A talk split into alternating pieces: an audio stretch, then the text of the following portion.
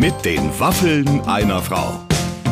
Ein Podcast von Barbaradio. Liebe Zuhörer, herzlich willkommen bei den Waffeln einer Frau. Heute habe ich einen Gast im Gepäck, der ist mir so vertraut, dass ich mich zu Beginn des Gesprächs gefragt habe, ob es überhaupt zulässig ist, ihn zu interviewen, weil ich weiß ja schon alles über ihn, aber ihr eben noch nicht. Und deswegen bin ich froh, dass er trotzdem hier war. Hubertus Meyer Burkhardt, mein lieber Kollege der NDR Talkshow Clemens. Ähm, Habt ihr jetzt mal ganz ehrlich gefragt, sonst im Umfeld eurer Sendung Zeit, euch mal so lange zu unterhalten? Nee, also selten, dass wir eine Stunde haben, aber wir versuchen immer uns so unsere Nischen so zu gönnen, ja, und dann manchmal stehen wir dann noch im Gang rum vor der Garderobe oder wir unterhalten uns ähm, in der Maske, aber da sind dann auch immer Leute dabei und ich finde, es gibt äh, und und das soll wirklich Lust machen auf dieses wunderbare Gespräch ja. mit Hubertus, ganz wenig Menschen, mit denen man gehaltvolles so leicht und leichtes so gehaltvoll besprechen kann wie mit ihm. Ja. In Hubertus äh, Leben hat alles äh, eine eine gewisse, ähm, wie soll ich sagen, es es erhält Bedeutung, wenn er darüber spricht, finde ich, und ganz viele Sachen, die er sagt, nehme ich mir so mit äh, als kleine Lebensweisheiten, obwohl ich es eigentlich hasse, Lebensweisheiten mir irgendwo aufzuschnappen. Jetzt geht's los. Mein Gespräch mit den Waffeln einer Frau. Heute mit Hubertus Meyer Burkhardt. Ladies and Gentlemen, für mich heute eine völlig neue Erfahrung, denn ich spreche mit einem Mann, den ich sehr gut kenne. Allerdings sehe ich heute anders als sonst nur seinen Kopf. Sonst habe ich auch noch die Freude, seine Strümpfe, seine Hose und sein immer gut gebügeltes Jackett zu sehen. Vor mir sitzt per Skype Hubertus Meyer-Burkhardt. Freue mich, ich freue mich. Es ist mir eine Freude, eine Ehre, ich möchte sagen, wenn der Tag so weitergeht, wie er nun beginnt, kann es nur einer der besten Tage meines gesamten Lebens oh werden. Jetzt habe ich Druck. Ich frage mich nämlich, äh, ich weiß nicht, ob dir das auch so geht, du fühlst, führst ja auch viele Interviews. Ich frage mich immer, redet man mit jemandem, dem man so vertraut ist oder über den man so viel weiß, den man so gut kennt, redet man mit dem besser oder ist es tendenziell manchmal fast schwieriger, weil man bei allem denkt, ja, weiß ich ja schon, brauche ich nicht zu fragen. Ich glaube, die Herausforderung ist, die wir jetzt meisterlich bestehen müssen, dass sich niemand ausgeschlossen fühlt und er das Gefühl hat, er ist bei einem privaten Gespräch, da stören wir besser nicht. Wir sollten, glaube ich, einen bunten Strauß dritter Themen wählen. Also, das liegt in deiner Hand. Aber ja, ja, also es darf nicht zu sehr, aber trotzdem, äh, Hubertus, da muss ich dir jetzt leider äh, dagegen reden, wir, werden wir vornehmlich über dich reden. Also wir werden nicht über Dritte sprechen. Wir können auch mal äh, natürlich über mich sprechen, über meinen Körper, aber hauptsächlich bist du heute äh, im Fokus. Das sieht das Konzept meiner Show so vor finde, zwischen deinem Körper und mir ist eigentlich gar nicht so eine große Trennschärfe. Also ich meine, nein, also ich, ich wollte äh, unser Gespräch wie folgt äh, beginnen. Ich habe mir das natürlich überlegt, weil also mit jemandem wie dir, weißt du, habe ich natürlich auch ein bisschen Druck. Du, du bist für mich das, du bist für mich die Verkörperung des Intellektuellen. Auch jetzt, wo ich dich besser kenne, rücke ich von dieser Meinung nicht ab, weil ich weiß noch früher warst du für mich der Indikator für eine gute Veranstaltung. Wenn ich irgendwo hinging zum Moderieren oder auch als Gast mal und du warst da, dann dachte ich mir immer, der Meier Burkhardt ist da. Dann muss das ja eine gute Sache sein. Und deswegen habe ich mir äh, zum Einstieg so äh, äh, Folgendes überlegt. Wohin bist du zuletzt äh, gereist? Und was hat dir daran besonders gut gefallen? Weil ich weiß, dass du jede deiner Reisen liebst. Also ich bin zuletzt gewesen in, äh, im Februar noch, kurz vor dem Lockdown in Thailand. Mhm. Und zwar erst in Bangkok und dann in äh, Koh Samui. Und ähm, ich bin aber, wie du weißt, aber vielleicht viele äh, Zuhörerinnen und Zuhörer des Barbara Podcasts nicht wissen, ich bin sozusagen der, das personifizierte Fernweh. Also Wilhelm Busch, äh, Schönes ist auch anderswo und hier bin ich sowieso. Und ähm, ich war in Thailand und ähm, habe meiner Frau, Dorothee, die du ja kennst und magst, ein bisschen die asiatische Welt näher gebracht, weil die war tatsächlich, obwohl sie viel gereist ist, vorher nie wirklich in Asien. Und ich war mit ihr bereits in Hongkong, jetzt in Bangkok und ich würde wahnsinnig gerne nach Taipei, nach Taiwan. Ich habe so eine ähm, schwer zu erklärende Anziehungskraft geht von Asien aus äh, auf mich. Das ist lustig, weil ehrlich gesagt, ich hätte dich jetzt überhaupt nicht so mit Asien äh, in Verbindung gebracht. Ich hätte dich eher ähm, mit anderen etwas äh, äh, näherliegenden Zielen auch in Verbindung gebracht. Was, was interessiert dich denn so an der asiatischen Lebensart? Dass es ein völlig anderes Denken ist als bei uns, dass wir, dass sie wahnsinnig langfristig denken, dass sie, also man kann ja in Asien auch nicht in einen Topf werfen, also die Inder, wo ich auch oft war, sind völlig anders als die Vietnamesen und so weiter. Aber generell ist es eine völlig andere ähm, Denkstruktur, als die wir hier haben. Und ähm, ich beschäftige mich gerade ein bisschen mit, mit der chinesischen Kultur, also rein privat, hat gar keinen, hat gar keinen wirklichen Hintergrund, keinen beruflichen Hintergrund. Und ich finde einfach unglaublich faszinierend, wie die langsam die Weltherrschaft in der Wirtschaft übernehmen, indem sie einfach über Generationen denken. Und ähm, das würde jetzt, glaube ich, zu weit führen für diesen doch eher auch heiteren Podcast. Aber es ist äh, etwas, was mich sehr fasziniert, weil es eben so anders ist. Aber trotzdem kann ich mir jetzt nicht vorstellen, dass du in so einem Luxusresort morgens da in Schlappen und einer kurzen Hose am Buffet stehst und sagst, äh, ist das Fisch, wo sie beistehen? Darf ich mal? Äh, äh, suchst du dann tatsächlich das Luxusresort, wo du dann morgens im Pool so ein bisschen liegst und dir ein Schirmchen Drink servieren lässt? Oder, oder gehst du dann auf eigene, äh, auf eigene Faust los? Beides. Also das Luxusresort, äh, ich will die kurze Hose weglassen, aber bei, bei einem Mann meines Alters bin auch dankbar, dass du vorhin von Strümpfen sprachst und nicht von Socken. Ein Mann des Alters trägt einfach kein blankes Bein mehr. Nein, ich bin ähm, ich bin beides. Also ich kann ich kann wahnsinnig Luxushotels genießen. Ich kann es wahnsinnig genießen und ich habe auch überhaupt gar kein schlechtes Gewissen und ich finde es einfach schön.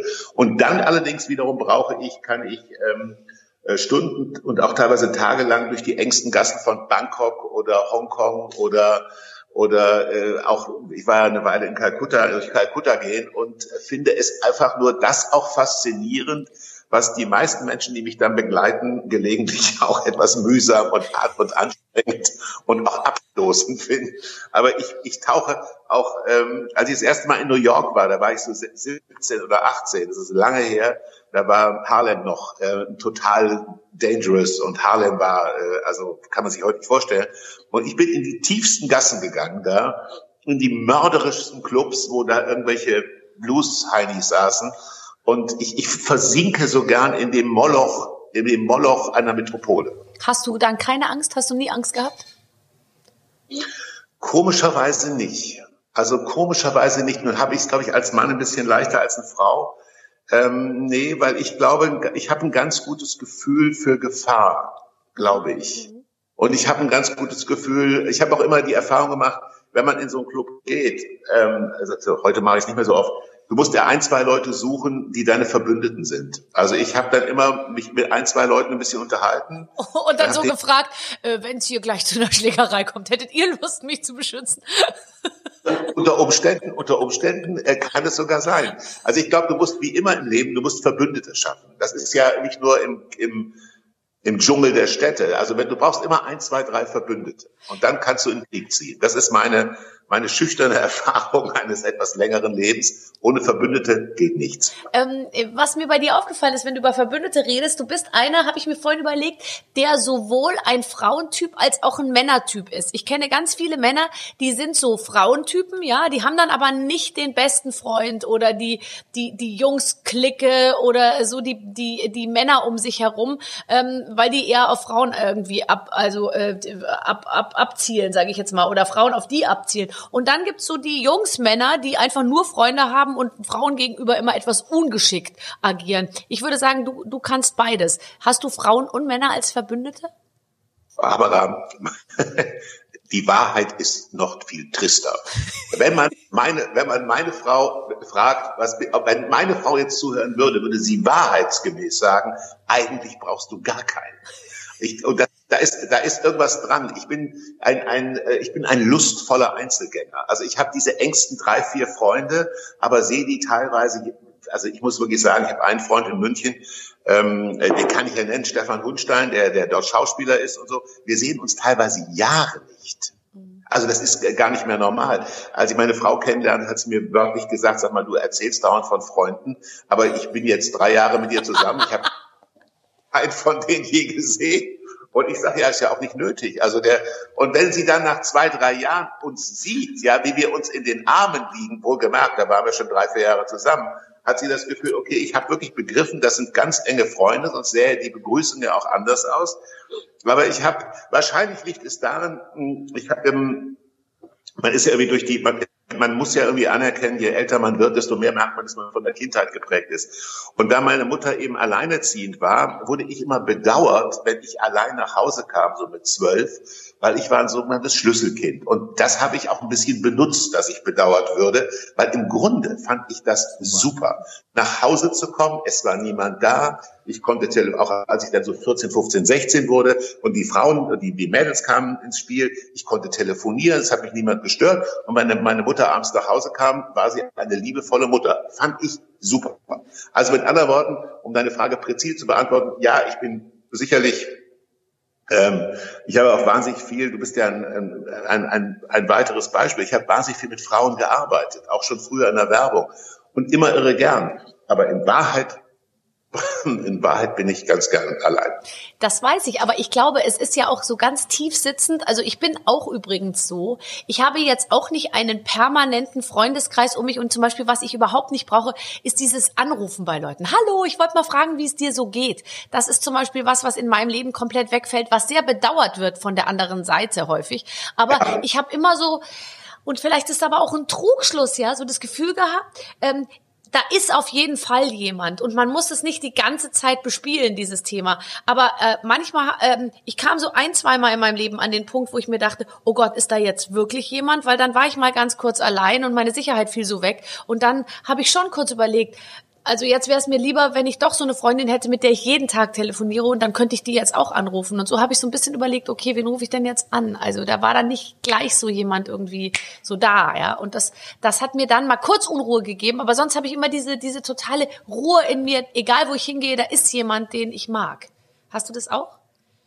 Ja, ähm, wobei jetzt wird es noch komplizierter. aber oh Gott wenn ich in einer verdrießlichen Lage bin, also wenn ich mal Kummer habe zum Beispiel, was Gott sei Dank natürlich nicht so oft der Fall ist, aber wenn ich denn mal Kummer habe, dann bin ich auch ganz gut in der Bewältigung des Kummers allein. Ich äh, mache dann zum Beispiel wahnsinnig gerne Waldspaziergänge. Es gibt ja diesen, diesen schönen Satz eines Philosophen, ich glaube Kierkegaard hat gesagt, es gibt kein Problem, dass man sich nicht von der Seele laufen kann.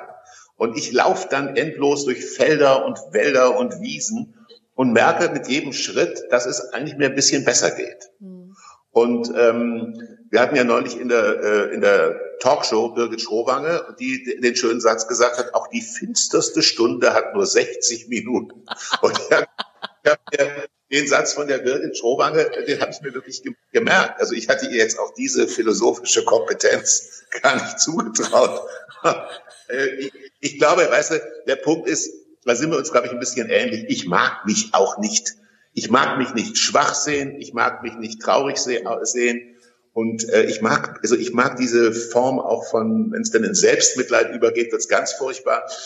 Ähm, und wenn ich dann wirklich Kummer habe, ja, da gibt es sicherlich ein, zwei Freunde, aber, aber im Regelfall rufen die an und sagen, sag mal, bist du sicher, ob es dir gut geht? Und dann sage ich meistens ja. Man mag auch nicht Opfer sein. Ich glaube, du magst nicht gerne, äh, ob, also ich finde auch dieses, allein der Satz, dass so Leute, und wie geht's? Oder, oh Gott, du Armer oder so. Oder das, das finde ich so schrecklich, dass ich mich, egal in welchem Zustand ich wäre, sofort da so raus äh, drängen würde. Ja, es stimmt. Und weißt du, was ich so, also du gibst mir sozusagen wirklich jetzt eine, im Fußball würde man sagen, eine ideale Vorlage. Weil solche Menschen sagen dann immer dann, das Leben ist nicht gerecht. Aber die sagen immer nur dann, das Leben ist nicht gerecht, wenn sie irgendwie eine Niederlage haben. Und das kommt dir nun mal auch vor im Leben, dass du eine Niederlage hast. Sie sagen aber nicht, dann das Leben ist nicht gerecht, wenn es ihr gerade gut geht, wenn, es ihnen, wenn sie, sagen wir mal, privilegiert sind. Und ich finde ja, wir leben in einer friedlichen, äh, in friedlichen Jahrzehnten. Wir leben in Europa.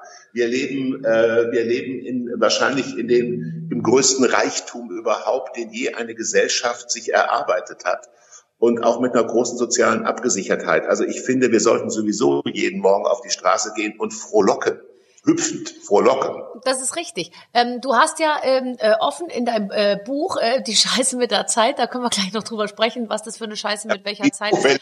Ach, wie gut, dass du es Hand hast.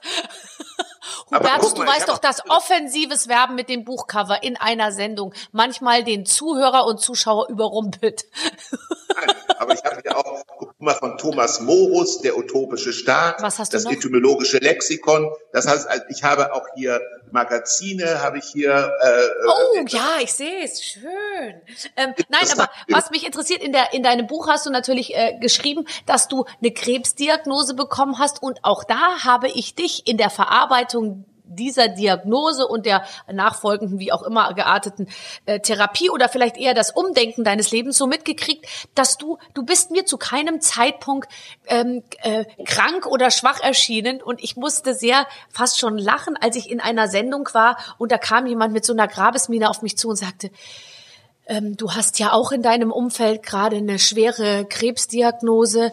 Ähm, und ich so, ja, wer denn? Ja, Hubertus. Und äh, da ist es natürlich auch für dich wahrscheinlich so, dass du nochmal ganz anders über dein Leben nachdenkst und so. Und es wurde alles so, so ganz schwer besprochen und so. Und ich habe dann kurz das abgleichen müssen mit meiner Erfahrung mit dir und habe mir so gedacht, ähm, du hast mit Sicherheit diese Momente äh, äh, gehabt, wo du mit dir gerungen hast und wo das auch schwer war. Natürlich. Aber ähm, nach außen, sage ich jetzt mal, hast du dich anders präsentiert. Äh, kannst du gar nicht Schwäche zeigen oder hast du das äh, oder hast du das äh, nur nach außen hin sozusagen äh, stark gefahren? So, ich also zum, ich würde das gerne in zweifacher Hinsicht beantworten. Das eine ist, ich glaube, ich wäre, wenn ich wieder geboren werden würde, ein guter Japaner.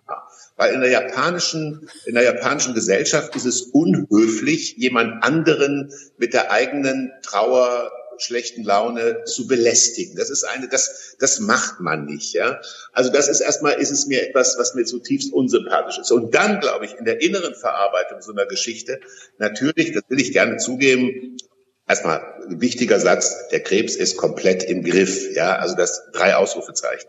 Aber natürlich, wenn du die Diagnose hörst, hast du erstmal ähm, Marmelade in den Kniekehlen. Ja klar, das ist, du brauchst drei Tage, um das irgendwie zu äh, verarbeiten, weil natürlich in der Verdrängung der Menschen es kriegen immer andere. Ja, man selber selbstverständlich nie. Aber ich habe ähm, mir dann irgendwie gedacht, so albern das ist, auch weißt du, du lebst in Hamburg, du hast vier super Kliniken in Hamburg um dich rum. Ich habe eine der besten Begegnungen dieser Krankheit zu verdanken meines Lebens, nämlich mein Professor, den ich jetzt mal taktvolle nicht nennen möchte, mit dem äh, bin ich bedauerlicherweise noch nicht befreundet, aber es ist ein wirklich ein, ich freue mich, also ich habe ihm auch neulich gesagt, ich würde auch gar keinen so großen Wert drauf legen, vollkommen genesen zu sein, weil ich würde ja dann auch gar nicht mehr treffen können.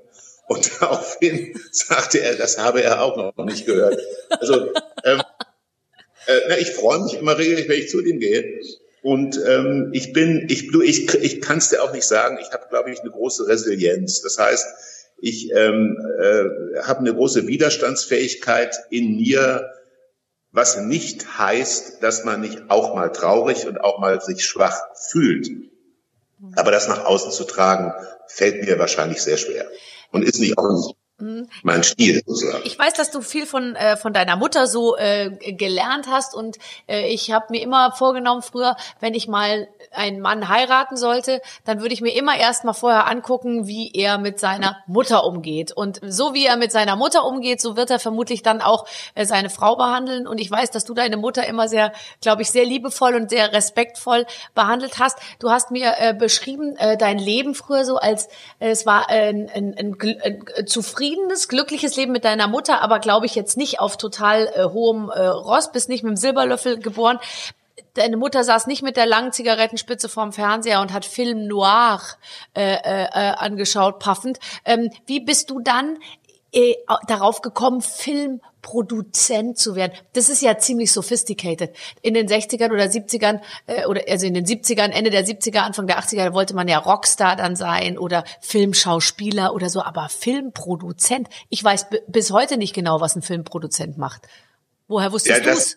Darunter hatte meine Mutter auch mal sehr gelitten, weil wenn ich Arzt geworden wäre oder Jurist, hätte sie ihren Freundinnen sagen können, der wird Arzt oder Jurist. Sie hat erst gemerkt, dass das irgendwie doch eine gewisse Bedeutung hat, als ich mehrere Preise als Filmproduzent gewonnen hatte. Da hat sie dann irgendwie begriffen, nein, ich, ich, bei mir war es ganz, es ist wirklich ganz einfach. Meine Mutter hatte die Idee, weil sie merkte, dass ich in Kassel irgendwie auch so mit 15, 16 so war mir alles zu eng und zu klein und ich hatte keinen Vater und ich suchte so ein bisschen nach Identität. Und da hatte meine Mutter die tolle Idee, bewirb dich doch mal als Statist beim Staatstheater in Kassel. Ja, also man, der Mann, der mit dem Tablett reinkommt und keine, keine Sprechrolle hat. Und dann wurde ich auch, ähm, also der literarische Freund kennt das Stück von Bert Brecht, Mann ist wann, ein frühes Stück. Und das war mein erstes Stück als Statist, da war ich Tempelbesucher. Und, und Geiles Kostüm mit Sicherheit, oder? Super, so ein asiatischer Tempelbesucher. Die Rolle ist, also ich bin, äh, die Rolle ist jetzt nicht in die, also in die Theatergeschichte eingegangen, aber ich kann dir wirklich was sagen, was ganz komisch ist. Mit, wir wurden dann als Gymnasiasten durften wir nur Samstag proben wegen der Schule irgendwie, also das war so gesetzlich vorgesehen. Und dann war ich das erste Mal mit vielleicht 15, 16 hinter der Bühne eines Theaters. Und dieser Geruch aus Staub, aus Schweiß, aus Feuerbindemittel.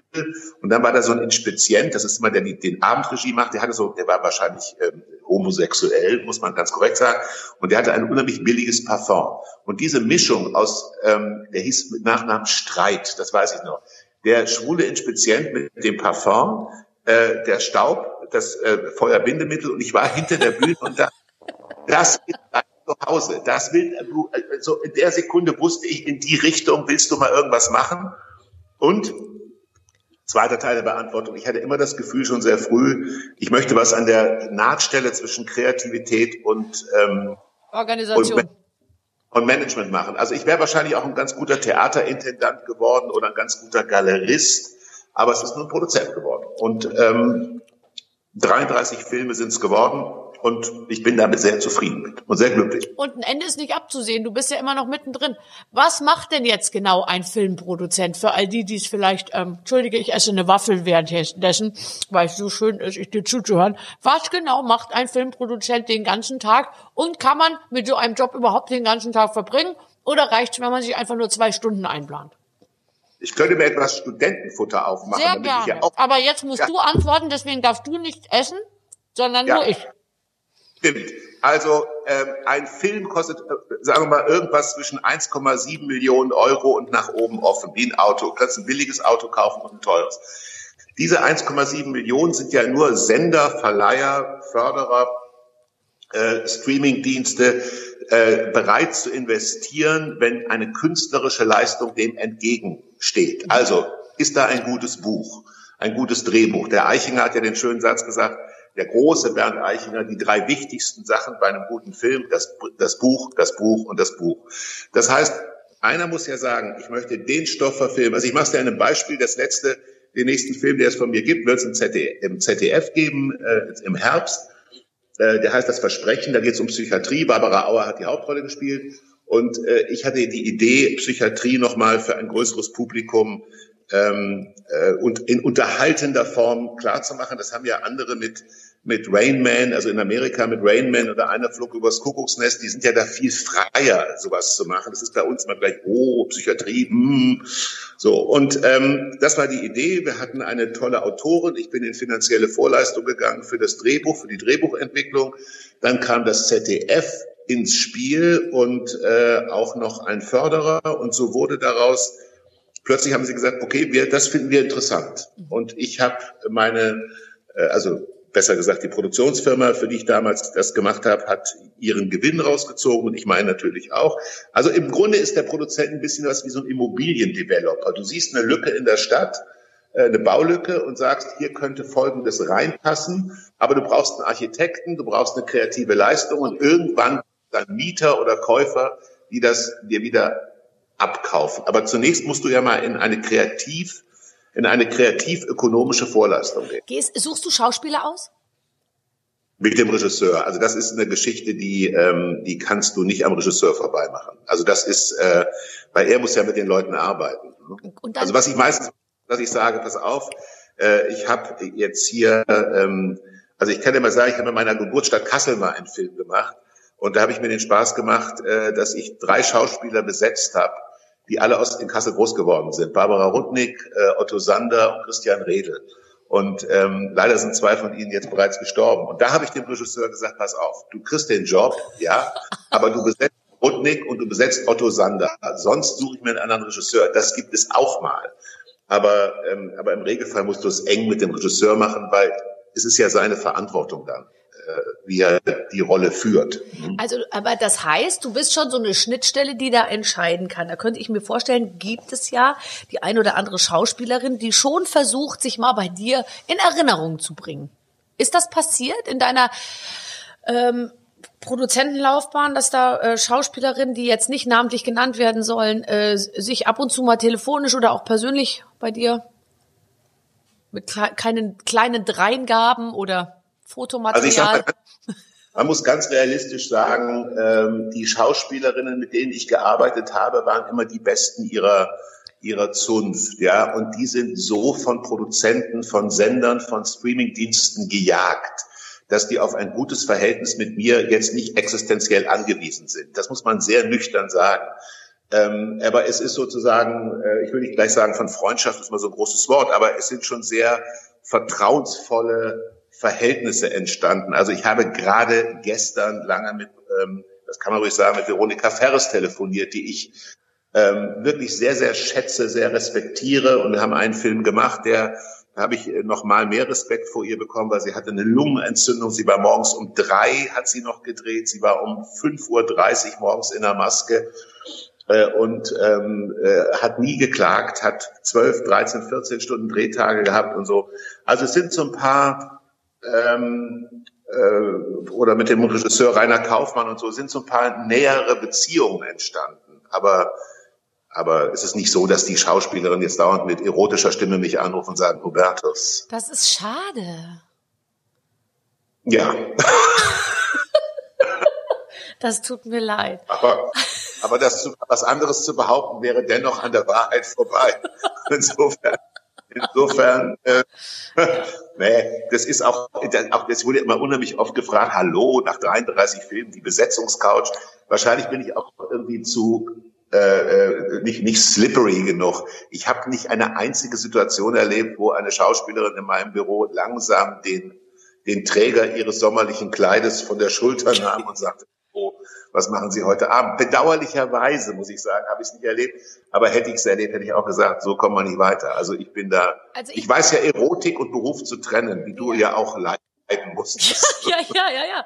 Also es ist bei mir übrigens ganz genauso, weil ich das natürlich auch im Zuge natürlich dieser ganzen Debatten auch häufiger mal beantworten sollte. Und ich habe dann wirklich nachgedacht und mir überlegt, wann ist es denn jemals passiert, dass ich in einer Situation war, wo mein Gegenüber mir hat signalisieren wollen, also wenn du jetzt dein Träger deines sommerlichen Kleides über deine Schulter rutschen lassen würdest, äh, dann äh, würde würde hier noch mal mehr rausspringen, äh, sowohl Geld als auch äh, Material und Rolle und so. Und da habe ich, ich also nie, nie, nie war das äh, der Fall. Und deswegen glaube ich, dass wir hier auch tatsächlich, also ich glaube schon, dass äh, dass das nicht an der Tagesordnung ist, dass Dinge so laufen. Das gibt es auch mal, aber ich glaube eigentlich in der Regel ähm, passiert es nicht. Ich komme jetzt in so einen Status, wo ich oder in so eine in so eine Situation, wo ich manchmal denke jetzt wenn ich jetzt den, den Träger rutschen lassen würde, weiß ich gar nicht, ob, äh, das ist eine sehr enge spitze Zielgruppe, die dann darauf noch anspringen würde. Und es ist die Frage, ob die da nun ausgerechnet genug zu sagen hätten, weißt du? Weil auch natürlich in den Sendern ist jetzt die junge Riege dran und die stellen sich auch wieder was anderes vor unter Erotik im Beruf als mich vielleicht. Ich glaube, ich wäre an deiner Stelle doch noch mit einem gewissen Optimismus unterwegs, wenn du, äh, wenn wir vom Träger des sommerlichen Kleides sprechen. Aber generell muss ich auch sagen, ich habe nie eine Schauspielerin in ihrem Hotelzimmer getroffen oder sie in meinem Hotelzimmer. Also ich habe immer Schauspielerinnen im Büro getroffen ja. oder bei dem Agenten, bei ihrem Agenten oder beim Casting-Agenten, maximal mal in der Lobby eines Hotels, weil sie da zufällig wohnt und dann sind wir ins Restaurant rübergegangen, haben Mittag gegessen. Und also es ist auch, ähm, ich will das auch nicht jetzt, ich kann das nicht kommentieren, was in Amerika passiert ist, weil es ist natürlich ein Grauen, aber ähm, ich frage mich schon, auch, muss ich das, muss ich ehrlich sagen, warum gehen Schauspielerinnen ins Hotelzimmer und dann oft öffnet der Produzent im Morgenrock und sie spätestens da hätte ich doch gesagt, also der, der Fluchtweg zum Fahrstuhl. ja. Also, ja. also in meinem Fall ist es ja so, ich habe eine sehr strenge Managerin, die kommt ja immer mit. Also den Produzenten hätte ich sehen wollen, der mir im Bademantel die Tür aufmacht nachts um halb zwölf und meine Claudia ja. ist dabei, du die packt gleich die Peitsche aus. Da, da, ja. äh, da passiert, das wäre unmöglich äh, gewesen tatsächlich. Ja. Nein, wir leben, aber ich glaube, dass die ganze Welt viel sachlicher geworden ist und, und ähm, es ist ja auch gut. Also ich, äh, ich, ich fühle mich auch in der Zusammenarbeit zwischen Männern und Frauen, so wie es genau jetzt ist, genau richtig wohl. Ja, aber du hast ja auch, sage ich jetzt mal, die Zeit erlebt, du warst in den 80ern Werber. Du hast in Düsseldorf in einer coolen Werbeagentur gearbeitet. Da kann man doch wirklich sagen, alles zu seiner Zeit, aber die habe ich mitgenommen, die 80er. Ja, ich, also da hat so man's doch, da warst du doch der Chef. Ja, und ich muss sagen, das war irgendwie, wenn ich, wenn ich daran denke, ist es wirklich so, als Opa erzählt aus dem Krieg. Ja, das ist äh, äh, wie, wie, da, wie da äh, Männer und Frauen, aber auch sehr selbstbewusste Frauen. Das ist jetzt keins, wie da miteinander umgegangen wurde. Ähm, das ist ähm, äh, ja schön, dass ich dabei war, aber es ist tatsächlich, ich äh, erinnere da Situationen, die ich auch in diesem Podcast nicht der Öffentlichkeit preisgeben möchte, wo ich denke, Wahnsinn, was da los war. Und wenn es ein bisschen mehr davon gäbe heute, wäre ich schon dankbar. Ich merke das immer, wenn wir einen Film drehen oder so.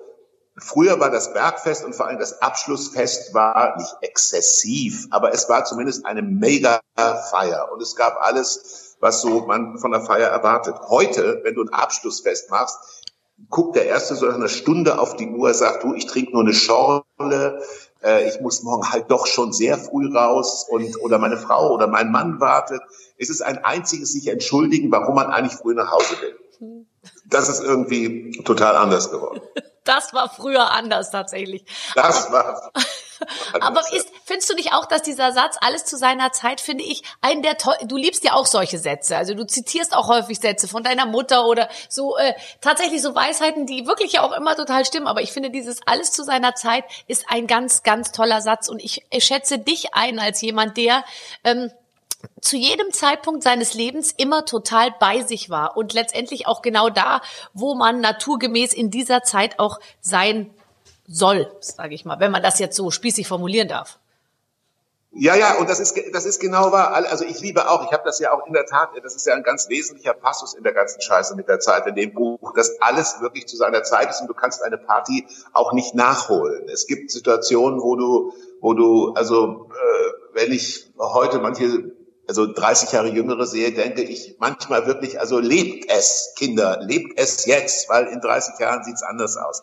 Alles zu seiner Zeit. Und ich finde, es gibt einen Satz, den ich sehr mag. Ähm, äh, du hast, ähm, äh, du hast zwei Leben. Das zweite, mein der schon, du hast zwei Leben. Das zweite bemerkst du, wenn du, nein, das zweite, nochmal, du hast zwei Leben. Das zweite beginnt, wenn du merkst, dass du nur eins hast. Ganz genau. Und das finde ich ein Satz, du hast zwei Leben, das zweite beginnt, wenn du merkst, dass du nur eins hast. Das finde ich ein Satz, der ist unheimlich toll. Und natürlich, ähm, äh, irgendwie, das meine ich aber auch sehr lustvoll und sehr positiv.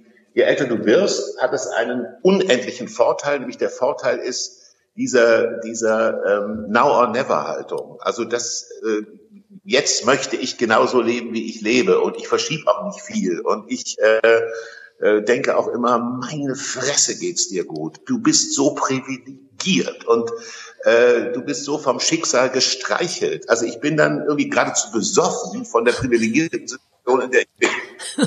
Und trotzdem ähm, hat man doch irgendwie so das Gefühl, also geht's mir zumindestens, dass man zwar jetzt verstanden hat, man ist über 40 und ähm, da ändert sich auch was eigentlich irgendwie im Denken, aber gleichzeitig hat man ganz häufig von sich noch so das Gefühl, ich fühle mich noch wie 18 und irgendwie empfindet man sich selber auch noch wie 18. Ich habe das nicht, also es ist unendlich lange Zeit vergangen seit meinem Abitur, aber irgendwie habe ich so innerlich das Gefühl, ich bin immer noch die gleiche und ich muss es manchmal wirklich im Spiegel so anpassen, meine, meine Einstellung zu mir, um zu verstehen, dass ähm, andere Leute mich anders jetzt sehen, als ich mich selber sehe. Weil ich würde von mir Ja. immer noch sagen, ich bin ein Mädchen. So, ein Mädchen. Ja.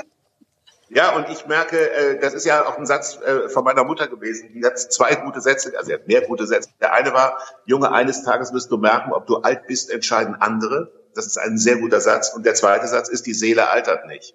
Ähm, und wir alle haben ja so die, die, die, äh, immer die Haltung, wenn wir ältere Menschen sehen, die sich neu verlieben oder so, dann sagt man, oh Gott, wie entzückend, sie verlieben sich neu.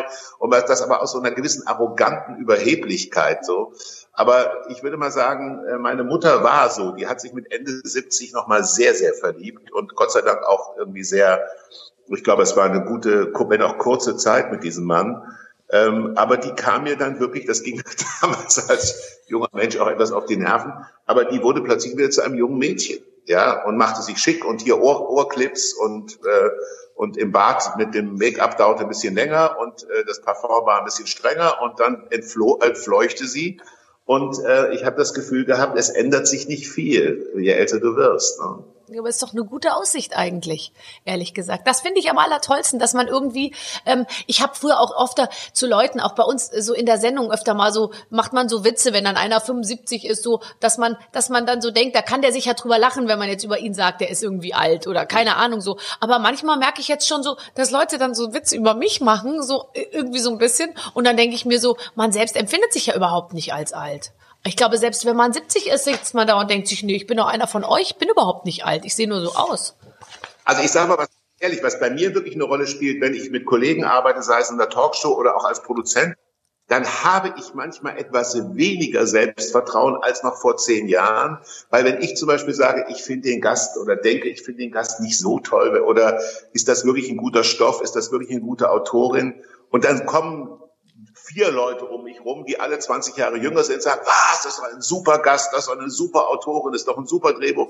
Dann denke ich manchmal, oh, scheiße, bist du irgendwie jetzt, hast du da irgendwie Kontakt verloren? Äh, ähm, also komischerweise habe ich in solchen kollegialen Runden, wo ich der Älteste im Raum bin, ähm, ich sage das sehr offen, manchmal etwas weniger Selbstvertrauen, als ich noch vor 10, 15 Jahren hatte. Das ist ein komisches Gefühl, weil du einfach denkst, ja, also ich bin zwar, ich weiß, was die Streaming-Dienste alle senden im Moment, ich bin da wirklich Azure, ich weiß auch, welche jungen Schauspieler und jungen Schauspielerinnen es gibt, ich bin ja auch so eine Literaturfritze, ich weiß auch, welche jungen Autoren gerade bei äh, den entsprechenden Verlagen unterwegs sind, aber du hast trotzdem nicht mehr deren, du hast einen anderen Blick aufs Leben.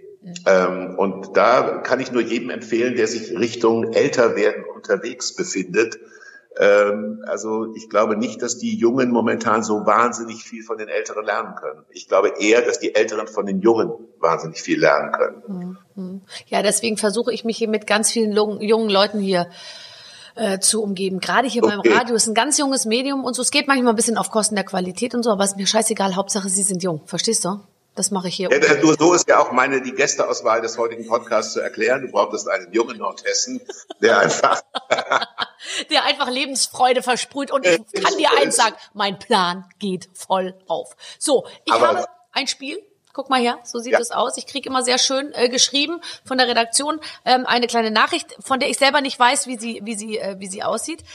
Lieber Hubertus, liebe Barbara, ihr beiden habt schon so einiges gemeinsam erlebt, insbesondere merkwürdige Talkshow-Gäste. Wir spielen heute mit euch, welcher Gast bin ich? Welcher Talkshow-Gast bin ich? Ähm, Barbara, vor dir liegen Zettel in einem Gefäß. Du findest dort jeweils einen Namen eines bekannten Menschen. Bitte schlüpfe so glaubhaft wie möglich in die Rolle dieser Person. Und Hubertus, dich bitten wir, Barbara zu interviewen. Finde heraus, wer Barbara ist. Mein Gott, was für ein intellektuelles Spiel ihr hier euch aus. Das haben die einfach mal eben so, weißt du? Die sind halt. Das ist natürlich eine Redaktion, die macht wahrscheinlich, äh, die macht wahrscheinlich eigentlich eine Spiegelredaktion, die du hier. Ja, wahrscheinlich ja. sind das Spiegelleute, die ja. ein bisschen Geld dazu verdienen. Ja, ja, ja, das, das, äh, das glaube ich auch. Also wenn ich mir so angucke, also wie politische Journalisten sehen sie auf jeden Fall aus. So, äh, nee, pass auf, jetzt geht's los. Ich schlüpfe in eine Rolle, ich habe schon eine Person gezogen und du stellst bitte deine erste Frage und ich, äh, ich, äh, ich antworte und du äh, rätst dann, wer ich bin. Mhm. Und bitte.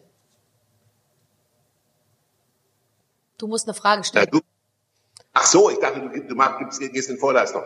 Äh, Frau XY, ähm, äh, meine Einstiegsfrage sei, würden Sie sagen, dass Sie äh, in Ihrer jetzigen Lebenssituation mit sich im Reinen sind? Ah, ja, absolut. Als äh, ich gekommen als Frau nach Bratislava, ich habe Agat, äh, äh, als nach meinem Studium, ich bin gekommen nach Deutschland und dann, ich, seitdem ich lebe als Mann, aber ich habe viel Spaß und ich liebe meine hohe Schuhe und ich mache meine Laufe und ich habe oh. viele gute Freunde. Ja, das ist der, der Kollege davon, ich, ich, der wohnt bei mir sogar um die Ecke in Eppendorf. Ich, weiß. ich komme noch nicht auf seinen Namen. Sag Wie heißt er denn? Jorge! Ah. Das ist meine ja, Jorge! Oh, der, der hat, ist, was, er hat in Magdeburg Physik studiert. Das fand ich mal so ganz toll. In, also der ist ja so ein Austausch, kubanischer Austauschstudent gewesen. Ja. In Magdeburg Physik. Das musste er erst mal Und in. Bratislava Atomökonomie, obwohl darüber Ja. gibt es keinerlei Aufzeichnungen und er kann sich auch an nur noch ganz wenig Formeln erinnern. Aber es ist ja egal. Inzwischen ist er äh, Teil unserer großen Medien-Community hier in Deutschland. Oh, nächste super. Person, nächste Frage. Ähm, ich ich würde, äh, ich habe Sie, äh, Frau XY, äh, vor kurzem am Flughafen gesehen. Und äh, was mich ein bisschen irritiert hat, in Corona-Zeiten haben Sie die Nähe zu Männern in einer gesundheitlich unverantwortlichen Weise gesucht. War Ihnen klar, dass Sie damit denselben Fehler gemacht haben wie Andi Grote, der Hamburger Innensenator, vor ein paar Tagen?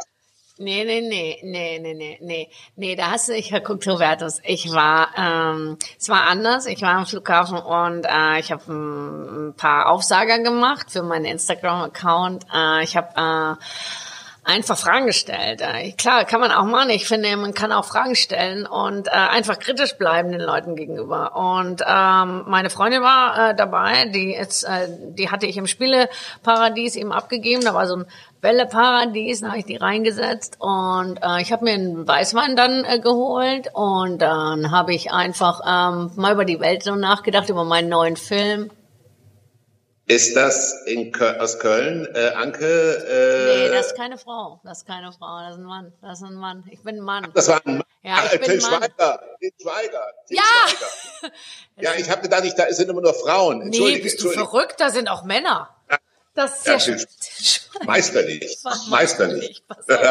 Du machst das. Kommt Ich hoffe, dass Christiane Hörbiger noch dabei ist. Von der haben wir lange nichts gehört. Du findest immer, dass ich sie so gut nachmachen kann, oder? Wenn du, denn Christiane Hörbiger hat doch mal, ich nach meiner Erinnerung, einen sexuellen Höhepunkt im Fernsehen spielen müssen als im fortgeschrittenen Alter und hat das danach Bei Kerner erzählt. Das hat sie bei Kerner erzählt. Und nein, ich war. Na, Herr Kerner, das riecht hier. Hm, nein, ich war, es war tatsächlich für mich äh, sehr ungewohnt und auch der Pötschinger, mein Mann, ist, äh, hm, wir haben, es war sehr schwer für mich und äh, es ist wirklich, ich bin der weiße Clown. Ich habe andere, ich habe andere Talente als Orgasmen zu spielen und ich, Herr Kerner, nein. hm. So, pass auf, es geht weiter. Stelle deine Frage Ja. bitte. Männliche Person. Wir eine männliche Person. Ähm, wir erleben ja in Zeiten, wo man davon ausgehen muss, dass der Flugverkehr nicht so zurückkommt, wie er mal war. Wären Sie bereit, äh, im Zuge Ihrer Arbeit auf das Flugzeug völlig zu verzichten und ausschließlich mit dem ICE zu fahren oder mit dem, oder mit dem PKW? Äh, nö. Äh, ist mir auch egal. Äh, ganz ehrlich, äh, wenn Flugzeuge nicht mehr gehen, gehe ich einfach äh, äh, nach Brandenburg, ist gleich bei mir um die Ecke, gehe nach Schönefeld, äh, BR, und dann äh, hau ich mir einfach den Weg frei. Ich boxe mir den Weg frei, ja. Und dann sage ich, äh, lasst mich durch. Ich bin sehr groß, ich bin sehr, äh, ich nehme die Kappe ab und sag, mach, mach frei hier, ich möchte fliegen. Das ist, das ist der Mann aus Berlin, der die Hallen füllt. Unser, unser Vorzeigekomiker. War, wie heißt nee, er denn? Warte nee, mal. nee, nee, nee, das ist nicht Mario Barth, der fliegt ja privat, Freunde, der fliegt privat. Nee, ich war rede über... Mario Barth. Ich nehme, ich habe auch eine Kappe auf, ja, und ich habe vielleicht noch eine Grillzange in der Hand. Was weiß ich? Und dann äh, mache ich mir einfach Platz. Ich besorge mir Zutritt zum Flughafen. Ich kenne die Leute. Ich habe mit denen schon Bierchen getrunken, nach 18 Uhr natürlich, aber ich äh, trinke gerne Bier. Äh, Also wenn er noch leben würde, würde ich sagen Harald Junke. Aber nee, glaub ich hau mir, ich box mir einfach, ich boxe mir den Weg äh, zum BER frei. Und dann sage ich, Freunde, lasst mich durch hier. Ist das ein Bo äh, ähm, äh, äh, äh, Äh, Kappe, Kappe, verstehst du? Grill, Grill, Grill, Grillzange. Grill, Grill, ich, äh, wer grillt denn in Bali? Nee, äh, wer ist es denn? Na, Warte groß mal. bin ich, groß. Äh, ich habe Werbung gemacht für blaue Veilchen. Kenn ich, kenn ich mich aus. Heik, äh, häufig, ihr habt ihr mir Sicht, jetzt werbe ich auf der Blumenmesse für blaue Veilchen. Wie findest du mich? Bin super Typ, wa? Mann, ich bin der Deutsch, der deutsche beliebte Boxer. Ich bin, Harry, äh, Henry Maske. nein, der andere. Äh, Groucho, äh, wie, wie heißt der denn? Groucho finde- Marx. Max, wie heißt denn der? Axel, Äh, äh, Axel, Axel, Axel Milberg. Axel. Axel Schulz. Ach, Axel Schuld, den habe ich aber nicht so drauf. Ich, ich gucke doch Boxen nie. Das ist nicht so, das ist sehr lustig. So, äh, jetzt pass auf, letzte. Ich suche mir was Schönes Ja. aus. Ich suche mir was Schönes aus. Ach, ihr habt das ist ein ganz schönes Spiel. Warte mal. Warte, warte, warte, warte, warte. Halten Sie bitte durch. Ah, hier, okay. Ja, warte, es ist schwer, über die weiß man nicht so viel. Ja, genau. Okay, okay. Als Sie das letzte Mal in unserer gemeinsamen Sendung äh, Talkshow eingeladen waren, äh, Talkshow eingeladen waren, äh, war auch Wolfgang Job dabei und der sorgte dafür, dass Sie gar nicht zu Wort kamen. Haben Sie insofern Ihren Besuch in der in der Talkshow bei uns bereut? Nein, nein, ich, äh, ich bin ein Mann, ich bin äh, selbstbewusst, ich, äh, ich sah besser aus als Wolfgang Job an dem Abend und auch wenn wir den gleichen Job machen, äh, bin ich glamouröser als er. Ich habe dickere Ringe als er und ich hatte auch mehr Make-up als er und äh, Ach, wenn gleich wir den gleichen Ach, Schönheitschirurgen der- haben, finde ich, hat das bei mir irgendwie völliger hingekriegt, besser hingekriegt. Der, der Typ, ich weiß wieder, ähm, ach, hilf mir. Ähm, ich habe bei mir ähm, mehr unterfüttern lassen. Ich finde, der Wolfgang hat ein bisschen gespart an den Wangenknochen. Ja, ich lese, äh, es ist ähm, ich, der Typ, der immer so Harald? mit dem Tattoos und äh, Harald? na, äh, was? Harald? Äh, Harald ähm, ähm, K- K- Klötzer, wie heißt? Glöckler. Glöckler, Glöckler, Glöckler, Hubertus, Glöckler. du bist, du weißt es immer sofort und dann kommt deine ähm, dir ureigene Namensschwäche durch. Hubertus, das können wir verraten, hat eine leichte, er, er kann alles. Aber bei Namen muss man sagen, bist du manchmal, stehst du auf dem Schlauch. Ich stehe eigentlich nur auf dem Schlauch bei Namen, aber ich kann dafür anbieten, dass ich, ähm, du kannst mir irgendein Land auf, also ich habe ein fotografisches Gedächtnis, aber kein namentliches. Ich kann ähm, zum Beispiel unendlich, äh, ich kann über irgendein Land fliegen und weiß genau, welche Stadt drunter ist. Also Wirklich? egal ob Amerika oder Asien oder so. Ich kann Länder von oben erkennen. Das muss ich zur Ehrenrettung sagen. Und ich habe komischerweise wie manche Produzenten ein ziemlich gutes Zahlengedächtnis. Aber Namen. Namen sind Schall und Rauch. Ich erinnere mich an Sendungen, wo wir im Vorfeld so viele Witze in der Redaktion mit dir gemacht haben über diesen bestimmten Namen, dass du dann, als er kam, so, äh, ich merkte schon in der Anmoderation gleich kommt er ins Straucheln und ich musste dann schon lachen, weil ich wusste, jetzt gleich weißt du nicht mehr, wie sie heißt. Man soll ja dann bestimmte Sachen, Ja, man nimmt sich vorher vor, sag's nicht, sag's nicht und dann sagt man es aus Versehen doch. Kann, ach, kann, äh, du hast zum Beispiel mal zu Edi van der Maiklokis eine ganze Sendung lang Edi gesagt. Edi. So, Edi, äh, was hast du uns hier jetzt mitgebracht? Und du warst, Ja, aber von der Maiklöckchen, da muss ich auch sagen, habe ich den großen Fehler gemacht, den man als Gastgeber nie machen darf. Ich habe durchscheinen lassen, dass mich ihr, ihr berufliches Tun nicht so wahnsinnig interessiert und ich würde dich gerne an dieser Stelle nochmal in aller Form und gebotener Herzlichkeit dafür entschuldigen. Aber ähm, ich dachte immer, was erzählt die mir da? Und Aber entschuldige, war- wenn ich das kurz gerade rücken darf. Und es war wirklich eine reizende und sehr lustige Geschichte, über die wir he- manchmal noch herzlich lachen in der Redaktion. Eni van de Maiklokjes kam in ihrer Eigenschaft als Dekorateurin und Wohnungsverschönerin, äh, äh, wo sie eine Sendung bei RTL 2 vermutlich äh, machte und so. Und das, die Idee unserer, ähm, unserer Redaktion war es, dass sie ein Bastelspiel mitbringt, wo wir eine Girlande basteln. Das war wohlgemerkt die Idee unserer Redaktion, die sie sehr reizend und nett für uns umgesetzt hat. Und du hast sie während der gesamten Bastelaktion ausschließlich beschimpft, hast sie Edi, Eli oder Emi genannt und hast ihr immer gesagt, und was soll das jetzt hier, so eine Girlande und was mache ich dann damit? Und sie war ganz nett und hat dann immer so versucht, unsere Ideen weiterhin nett zu verkaufen. Aber es liegt natürlich auch daran, dass der Gast bei mir in den falschen Händen war, weil es gibt einen Beruf, wo ich innerhalb von vier Tagen insolvent wäre, nämlich der Beruf des Innenarchitekten, weil mit mir irgendwo auch, also Girlanden, Innenausstattung, ich weiß, ich bin mal, also mit mir in einen, in einen gehobenen Designladen zu gehen und äh, dann muss man sich zw- zwischen drei teuren Sofas eine Entscheidung treffen, ja, dann, also ich war hier kurz mit meiner Frau im, im Stilwerk hier. Ich bin sehr schnell dann an den Punkt, dass ich sage, pass auf, ich finde, das ist jetzt schön und das ist die richtige Farbe und der Preis ist auch okay. Leben wir's mit. Ja, aber wir sind doch erst drei Minuten hier. Ja, ich sage, aber ich sehe doch schon jetzt, dass mich die anderen Sofas eigentlich nicht interessieren. So, das ist für mich, es ist für mich, es macht mich ganz fusselig. Also wenn du jetzt aber, äh, okay, also mal angenommen in der Zeit, als du vielleicht äh, Junggeselle warst oder so, hast du dann da gar keinen Wert drauf gelegt, wie das um dich rum aussieht? Hast du einfach gesagt, okay, gut, ist mir wurscht, ich kann hier drauf sitzen, egal ob, ob das jetzt ockergelb ist oder aus Kord oder aus Samt oder wie auch immer? Oder äh, hast du dann schon so minimale Ansprüche auch an das Design deiner Umgebung oder geht's nur darum, dass im Kühlschrank die richtigen Dinge sind? Doch schon, aber ich glaube, ich wäre, wenn ich länger Junggeselle geblieben wäre, ich kann sehr gut Udo Lindenberg verstehen, der ins Hotel Atlantik gezogen ist. Oder es gab auch mal diesen großen Investor, der, ich weiß nicht, wie der hieß, irgendwie Bergengrün oder sowas, dieser amerikanische Investor, der die Kaufhofkette aufgekauft Berggrün, hat. Und ja. der, Nikolaus Berggrün. Mhm. Und er hat in Nikolaus Berggrün und der hat in Berlin dann nur im Hyatt gewohnt oder im, äh, im, im ich weiß nicht, wie das Hotel hieß. Ich kann das verstehen. Also ich kann verstehen, wenn man sich wenn man sich äh, Typen, die so durch die Welt fahren und in Hotels sind, also das ist etwas, was ich weiß, das ist unheimlich unsympathisch und alle Menschen, die das hören, denken, mein Gott, das kann er doch nicht ernst meinen. Aber aber es ist schon nicht, es ist nicht meine, es ist nicht die, das Talent, was man als erstes mit mir verbinden sollte.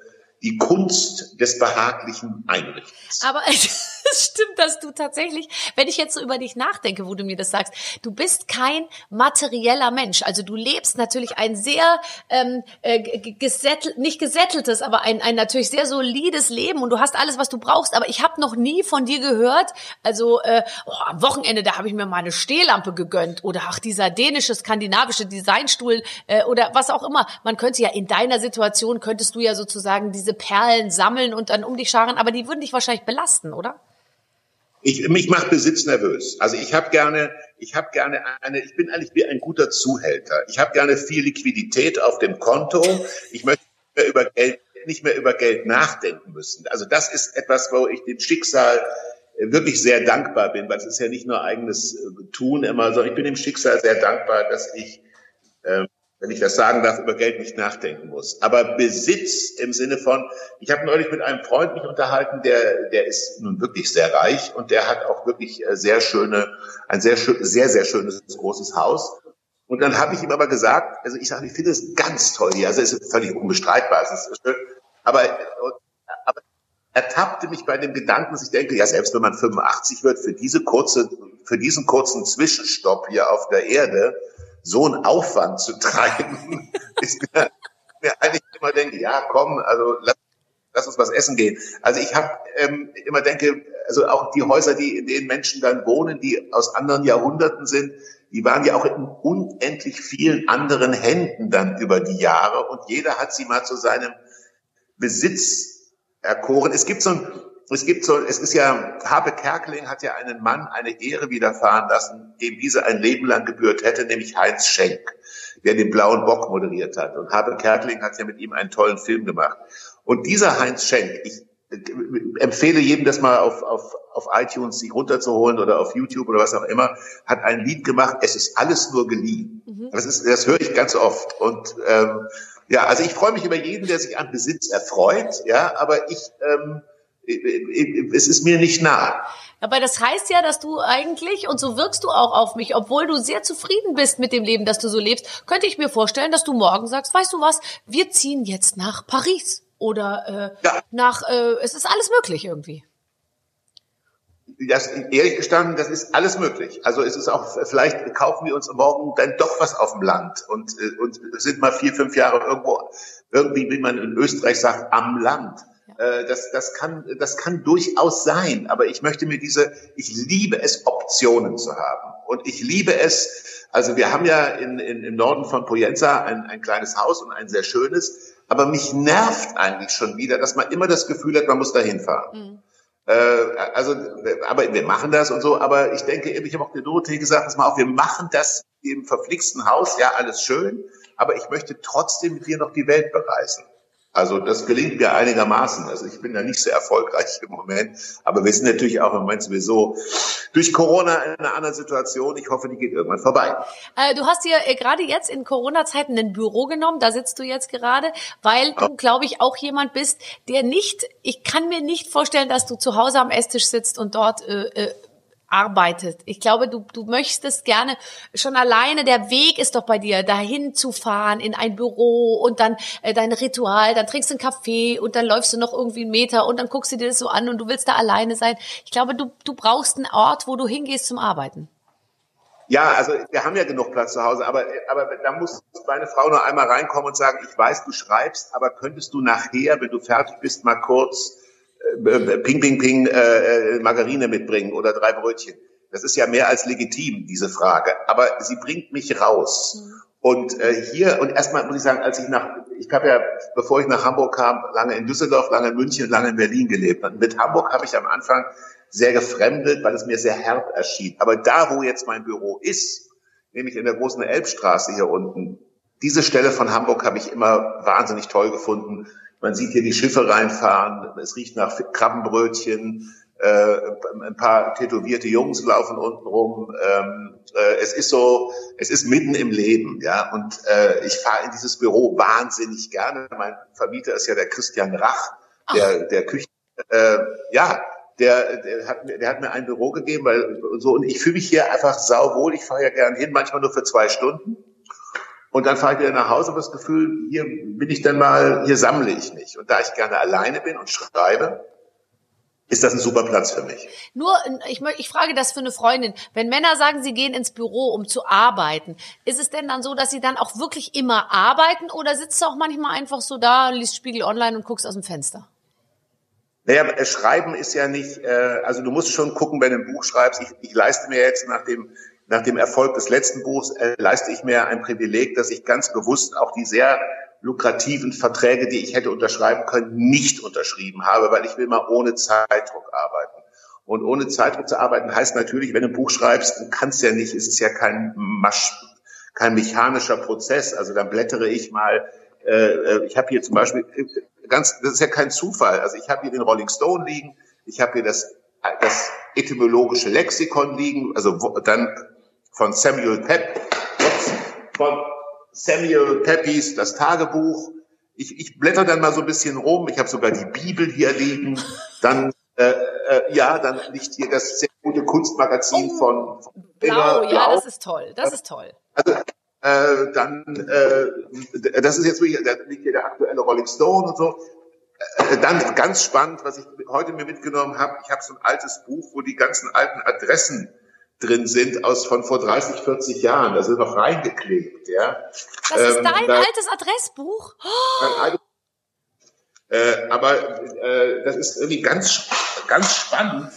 Und ähm, so, also du, natürlich arbeitest du nicht permanent, aber, aber meistens schon. Wenn du jetzt gleich, und damit entlasse ich dich ähm, äh, aus, aus diesem Gespräch, in der Bibel ein wenig nachschlägst. Wo, wo, worauf wird dein Fokus liegen thematisch? Gar nicht. Ich bin, ähm, äh, die Bibel liegt hier, weil ich von, äh, es gibt dieses ähm, äh, Magazin der Kirche, was immer der, Chrismon. Ähm, der, genau, Chrismon, was immer der Süddeutschen Zeitung beigelegt ist. Und die haben mich gebeten, äh, dass ich was, äh, dass ich eine Stelle beschreibe, äh, die mir aus der Bibel was gegeben hat. Und ich ähm, will das mal nicht vorwegnehmen. Gibt es da Geld dafür? Äh, ich habe es mittlerweile abgegeben, Barbara, und ich habe bisher von der Chefredakteurin noch nichts gehört. Ich glaube, die ist völlig fassungslos über die Stelle. Aber äh, ich habe ja die künstlerische Freiheit, also das äh, deswegen nicht die Bibel hier. Und ähm, da meine Mutter, meine Mutter ein bisschen religiös gepiesackt wurde, ähm, ähm, hat sie sich gesagt, du musst dich nur religiösen Themen äh, widmen, wenn du auch wirklich Spaß daran hast. Und das habe ich als junger Mensch nie gemacht. Also ich bin im sozialdemokratischen Kassel groß geworden. Da war, konnte man war Religion immer vierte Stunde samstags und man konnte sie abwählen. Mhm. Ja, da saß niemand. Äh, also niemand, den ich gut fand jedenfalls. Und insofern habe ich jetzt so mal später äh, später angefangen in der Bibel zu lesen und denke, es, also schadet ja nichts. Äh, aber nee. sie wird in meinem Buch keine große Rolle spielen. Okay, das beruhigt mich und, äh, und zugleich ähm, finde ich es wunderbar, weil ich kann mir vorstellen, selbst wenn du, wenn du die Bibel in irgendeiner Form umsetzen und interpretieren würdest, das würde mich interessieren. Mein liebster Hubertus, ich, äh, ja. ich habe es sehr genossen, mit dir zu sprechen. eine Stunde lang mal in Ruhe und kein Gast quatscht uns dazwischen. Weißt du, ist doch auch mal angenehm. Ständig diese Gäste, wo man diese, immer muss man aufmerksam deren Biografien gelesen haben und so. Ich möchte mich einfach jetzt mal mit dir befassen. Und beim nächsten Mal interviewst du wieder mich. Das ist vielleicht eine schöne, also für unsere gemeinsame berufliche Zukunft. Wir, es wird auch günstiger für den Sender und ein bisschen trotzdem finanziell für uns interessanter. Ohne Gäste ja, ohne Gäste. Und, und du machst ab und zu mal einen Gast nach. Klar. Ich erzähle erzähl irgendwie einen jüdischen Lieblingswitz. Äh, äh, also ich finde es herrlich. Du liest aus deinem Buch, dann senden wir einen kleinen Ausschnitt aus deiner Radioshow. Ich singe einen Song und am Ende, äh, ja, keine Ahnung, weißt machen wir sonst weißt noch welche Frau in deiner, jetzt will ich euch noch sagen, deine, welche Frau in deinem Heft eine richtig gute Schreibe hat. Ganz am Ende habe ich gesehen, eine Frau, die etwas geschrieben hat über, über die rettet die Bänke. Ja.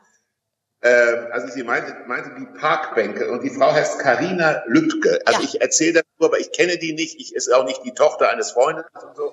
Aber ich fand das äh, wahnsinnig gut geschrieben und wahnsinnig amüsant. Ja. Also Gruß an Frau Lübke. Bitte. Wie alle äh, Journalistinnen, die für mein Magazin schreiben, ist auch sie hervorragend. Hubertus, ich mag dich sehr, sehr gerne. Ich bin ganz froh, dass du mit mir geredet hast. Ich danke dir. Ciao. tschüss, tschüss. War eine tschüss. große Ehre, große Freude. Ich hoffe, ihr könnt was damit anfangen. Tschüss. Tschüss, vielen, vielen Dank. Okay. Ciao, ciao, ciao, ciao. Tschüss. Ach, was liebe ich diesen Mann, Clemens. Toll. Ich, ich muss sagen, ich wusste gar nicht so viel über ihn. Also ich erlebe ihn natürlich immer nur als Moderator, Mhm. wo er ja gar nicht so viel von sich erzählt. Und das war eine, eine Talksternstunde, was ihr hier abgeliefert habt. Ja, und wir empfehlen uns natürlich auch dafür, äh, in Zukunft halt häufiger auch mal andere Gäste Ja. wegzulassen, so dass wir mal auch mehr dazu Genau. kommen, uns zu unterhalten. Wer auch immer äh, Interesse an diesem Konzept hat, die, die NDR Talkshow Reloaded sozusagen, der äh, soll sich an uns wenden. Ähm, vielen Dank fürs Interesse und wir können, äh, Clemens und ich, als Podcast-Spezialisten hier Mhm. Ja, in diesem ja, Hause versprechen, dass in der nächsten Woche eine Absolut, weitere Perle absolut, hier auf dieser Plattform zu finden sein wird. Bis dahin alles Gute, eure Babsi. Mit den Waffeln einer Frau. Ein Podcast von Barbaradio. Das Radio von Barbara Schöneberger. In der Barbaradio App und im Web. barbaradio.de